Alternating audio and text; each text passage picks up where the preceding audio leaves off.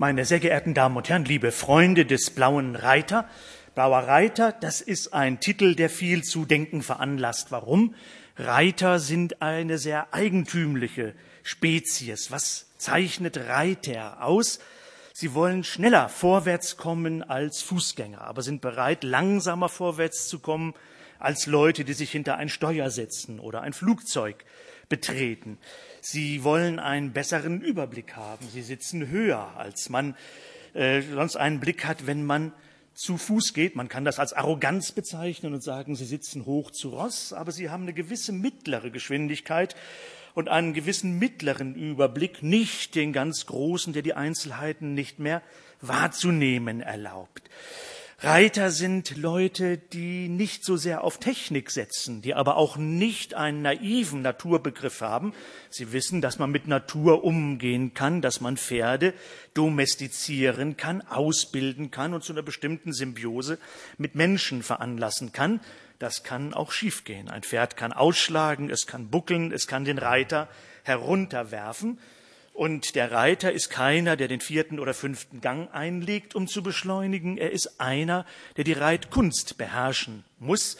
Und er kann dann entscheiden, ob er Dressur reitet oder ob er ins Gelände geht oder ob er ein Hindernisreiter werden will, der in Zusammenarbeit mit seinem Pferd, und ein Pferd ist kein Fahrrad und es ist kein Ski und es ist kein Rennauto, es ist selbst ein Lebewesen, Hindernisse überwinden kann.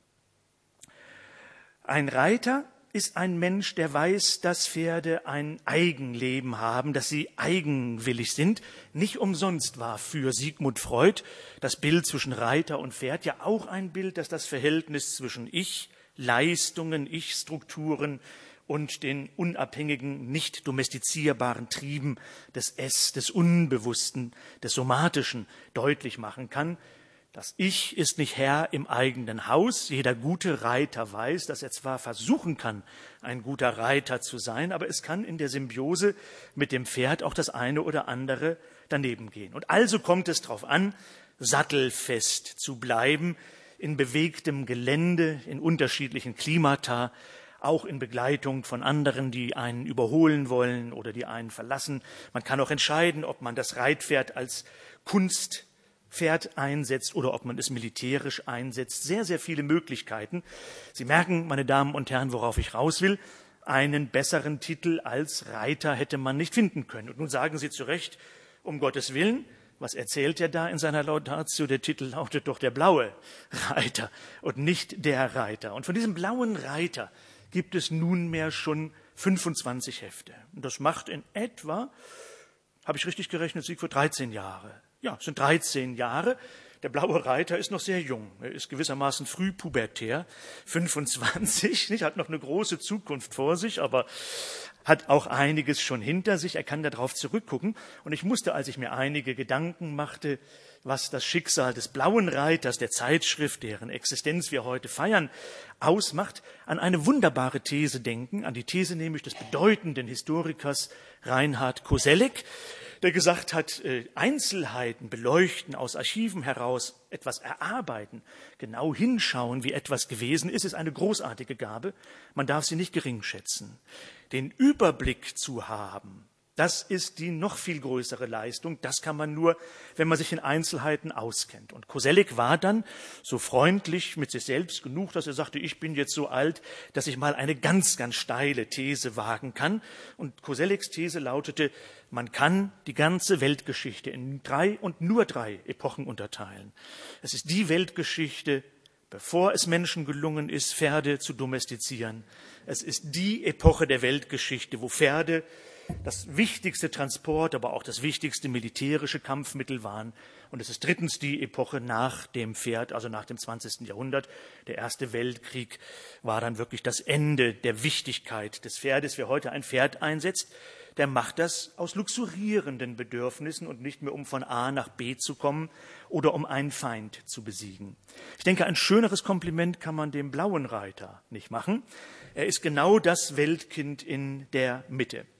Nun heißt die Zeitschrift ja nicht etwa der denkende Reiter, der philosophierende Reiter, sondern eben der blaue Reiter. Und das spielt nun massiv an auf die berühmte und inzwischen ja schon modern klassische Künstlervereinigung, die genau vor 100 Jahren in München. Wir feiern also nicht bloß, Sie hören Gott die Anführungszeichen mit 25 Hefte Blauer Reiter, sondern dieses Jubiläum fällt genau in das Jahrhundertjubiläum der Künstlervereinigung Blauer Reiter, also der Vereinigung um Kandinsky, um Paul Klee, Franz Marc, äh, Macke, äh, Gabriele Münter, die nun wirklich Kunstgeschichte gemacht hat. Warum haben die Maler um den blauen Reiter herum Kunstgeschichte gemacht? Weil sie über eine unendliche Virtuosität verfügten, weil sie gut beraten waren, an bestimmten Formen figurativer Malerei festzuhalten. Sie wussten, dass es noch Thema und Rema gibt, dass es in der Malerei um etwas gibt. Es ist noch nicht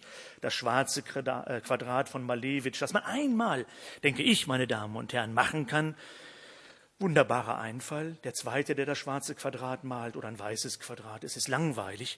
Und wenn da nicht irgendwelche Kunstprofessoren kommen, die das hochinterpretieren, läuft das nicht mehr. Die Wege, die der blaue Reiter beschritten hat, sind Wege, die in ewiges Gelände führen.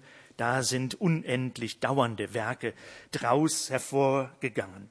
Die klassische Moderne, die exzellenten Kunstreiter um den Kreis, des blauen Reiters herum sind also ein Namenspatron, wie er angemessener nicht sein könnte. Denn auch der blaue Reiter, die Zeitschrift, die wir heute feiern, hat es genau verstanden, auszutarieren, im Sattel zu bleiben, zwischen gediegenen Sachkenntnissen und etwas zu wagen, mal einen Sprung über ein Hindernis zu wagen. Jedes Heft ist themenorientiert, es ist nicht überabstrakt, es ist leserfreundlich, es ist nicht fremdwortlastig, es ist eine Form von Avanciertheit, die weiß, dass eine bestimmte Form von Avantgarde ohne Arriergarde, ohne seriösen Rückblick, ohne Traditionsabgesichertheit nicht auskommen kann. Der schöne Titel Der blaue Reiter ist also ein absolut gerechtfertigter Artikel und ein absolut schöner, gerechtfertigter Titel, sowohl im Hinblick auf das Blau als auch im Hinblick auf den Reiter. Die Reiterei ist unzeitgemäß, aber weil sie unzeitgemäß ist, weil man sie nicht verwendet, um von A nach B zu kommen, ist es vielleicht die schönste Form, sich fortzubewegen und etwas anderes zu denken, an einem anderen Ort, an einem anderen Topos zu sein, als man zuvor gewesen ist. Reiterei ist nicht naiv genug, äh, Technik versus Natur auszuspielen, sondern bringt bestimmte Vermittlungsformen von Kunst, von Reitkunst und von ökologischem Umgang mit Natur mit sich. Und damit scheint mir das Programm des Blauen Reiters, wie ich hoffe, grob, aber doch nicht ganz falsch charakterisiert zu sein. Wozu Philosophie? Wozu der blaue Reiter? So fragt das jüngste Heft, was muss man tun, um sich einbilden zu dürfen, einigermaßen gebildet zu sein? Die Antwort kommt auf dem Fuße. Der blaue Reiter labert nicht lange herum. Er kommt immer sehr präzise zur Sache, was ich auch sehr schön finde. Allzu viel Ängstlichkeit ist kontraproduktiv. Man muss auch einmal etwas wagen. Das tut der blaue Reiter. Wann ist man gebildet? Dann, wenn man im Bilde ist. Wann ist man im Bilde? Man ist dann im Bilde, wenn man weiß, dass auch andere Menschen Bilder haben. Und dann kommt man als Element in deren Bilder vor. Wir haben Weltbilder, wir machen uns Bilder von der Welt. Diese Weltbilder, diese individuellen Bilder sind hochgradig unterschiedlich. Und ich denke, wir sind dann philosophisch im Bilde, wenn wir akzeptieren, dass wir auch im Bilde sind, dass sich andere machen. Bildung ist ein wunderbares deutsches Wort. Es fließt ja auch das konstruktive Element mit rein. Man kann ein Gebäude heranbilden, bilden, aufbauen. Eine bestimmte Form von realistisch abgefederten Konstruktivismus ist wirklich dabei. Wir bilden uns ein, die Welt sei so, wie wir sie uns vorstellen. Aber das ist wirklich der Fall. Das Tolle am gepflegten Konstruktivismus ist, dass wir ja wirklich Konstruktivisten sind. Es ist wirklich so, dass wir die Welt konstruieren, dass wir die Welt bilden.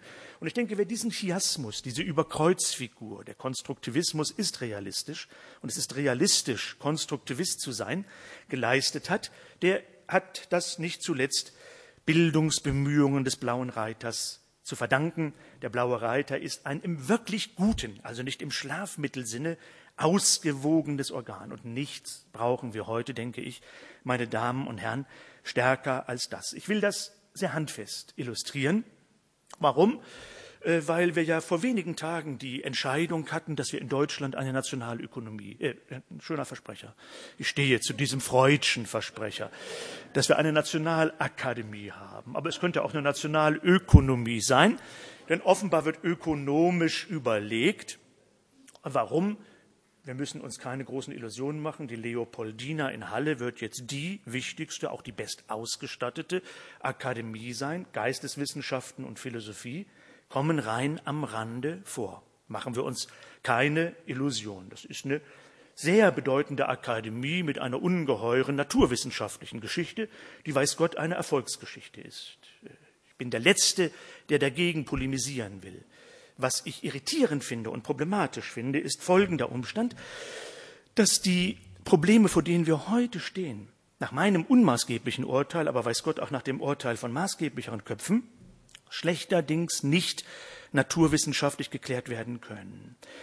Ich denke, wir haben eine falsche Diskussionslage. Wann ist man gebildet? Wozu Philosophie? Wenn man denkt, auf der einen Seite sind die harten, scharfen Wissenschaften, da wird seriös gerechnet, das sind belastbare Ergebnisse, denen muss jeder zustimmen können. Machen wir den ganz, ganz schnellen Lackmustest. Der Klimawandel, ein Megathema, das uns nun weiß Gott buchstäblich unter den Nägeln und auf der Haut brennt. Hausgemacht, menschenverantwortet oder erdgeschichtlich plausibel. Eine extreme politische Frage. Welche Auswirkungen, welche Fraktion hat Recht? Wie sollen wir damit umgehen?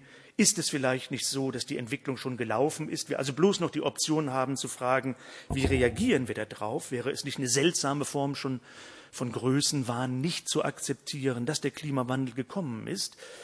Zeigen Sie mir zehn Klimaforscher, das ist nun weiß Gott ein naturwissenschaftliches Thema, die darüber einer Meinung sind. Atomkraftwerke, können die sicher sein, können die nicht sicher sein? Es gab die berühmte Rasmussen-Studie, das ist jetzt 30 Jahre her. Die hat ausgerechnet, dass die Wahrscheinlichkeit für einen GAU, für den größten anzunehmenden Unfall, 1 zu 16.000 ist. Und schon damals gab es 400 Atomkraftwerke. Und selbst ein armseliger Philologe wie ich schafft es noch nach einiger Anstrengung, 16.000 durch 400 zu teilen. Dann heißt schon die Wahrscheinlichkeit nicht mehr 1 zu 16.000, sondern 1 zu 400.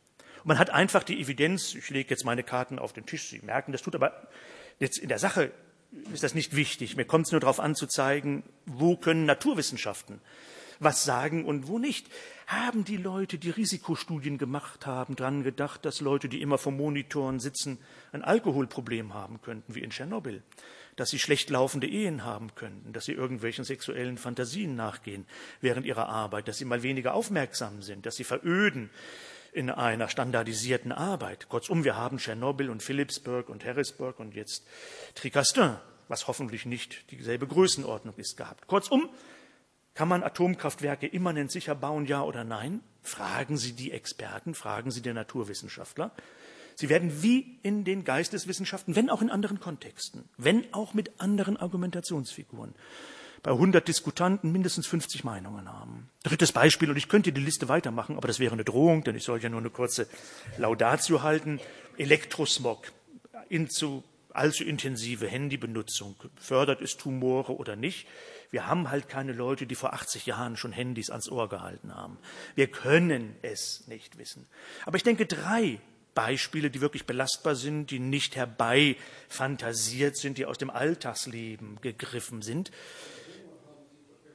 Was? Den Hunger. Nehmen Sie den Hunger, die Welternährung. Wenn ich Nationalökonomie sagte, wer hätte vorausgesagt, äh, dass wir Nahrungsmittelknappheit und entsprechende Anstiege der der, ja, haben würden, die demografische Entwicklung und dergleichen mehr. Oder jetzt sind Sie es schuld, wenn ich zu lange rede. Dann nehmen Sie ein anderes Beispiel. Ich halte das für ein klassisches Beispiel. Die Frage, wann beginnt menschliches Leben und wann hört es auf? Hätte man einen Mediziner gefragt, vor 300 Jahren hätte er gesagt, ja, wenn ich den Spiegel vor die Nasen halte und der Spiegel beschlägt, dann lebt er noch. Wenn der Spiegel nicht mehr beschlägt, dann ist er tot.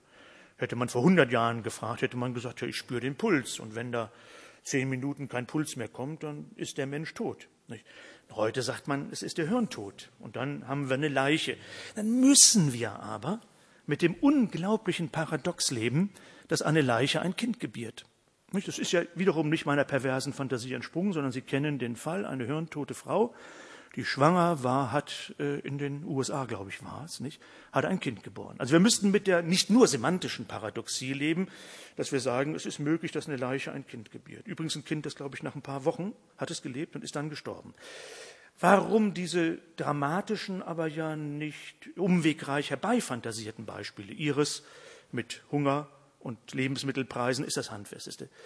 Ich spreche natürlich pro domo. Ich bin ein armer Literaturwissenschaftler und ein Hobbyphilosoph. Wir brauchen Geisteswissenschaften.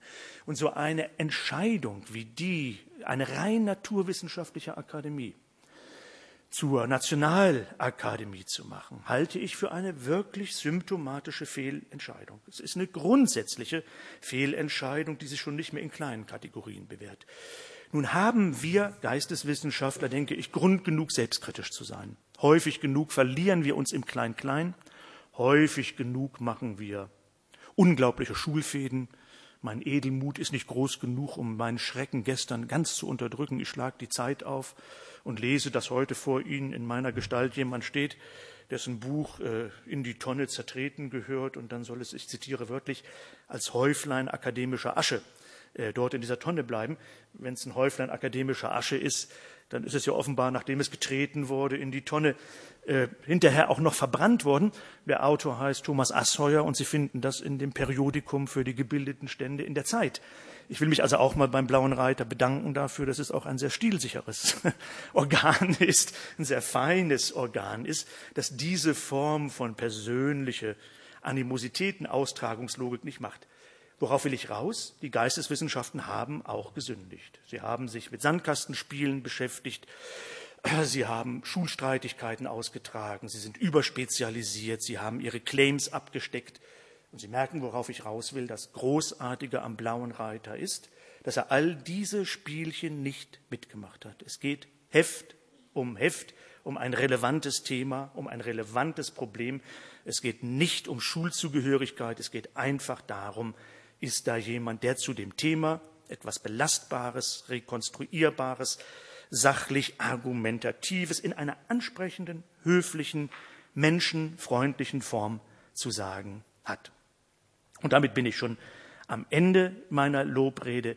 Wenn man das hinkriegt und wenn man das hinkriegt mit kleinen eigenen, durchaus, lieber Siegfried, selbstausbeuterischen Mitteln und das 25 Hefte 13 Jahre lang hinkriegt, dann ist das eine ungeheure Leistung. Gäbe es den blauen Reiter nicht, würde ich als alter Kantianer sagen, man müsste ihn transzendental deduzieren als eine notwendige Strukturbedingung philosophischen Lebens. Ich wünsche dem blauen Reiter, und ich spreche jetzt von der Zeitschrift, dass seine Qualität so anerkannt wird wie die der Künstlergruppe der Blaue Reiter, die heute etwa 100 Jahre alt ist. Und dann schließe ich mit dem sehr konventionellen Gruß, lieber Siegfried, liebe Mitarbeiter, des blauen Reiters, ad multos annos. Ich hoffe, wir treffen uns in, was ist 13 bis 100, in 87 Jahren wieder, um dann das 250. Heft des blauen Reiters zu feiern. Ich danke Ihnen sehr für Ihre Aufmerksamkeit. Danke.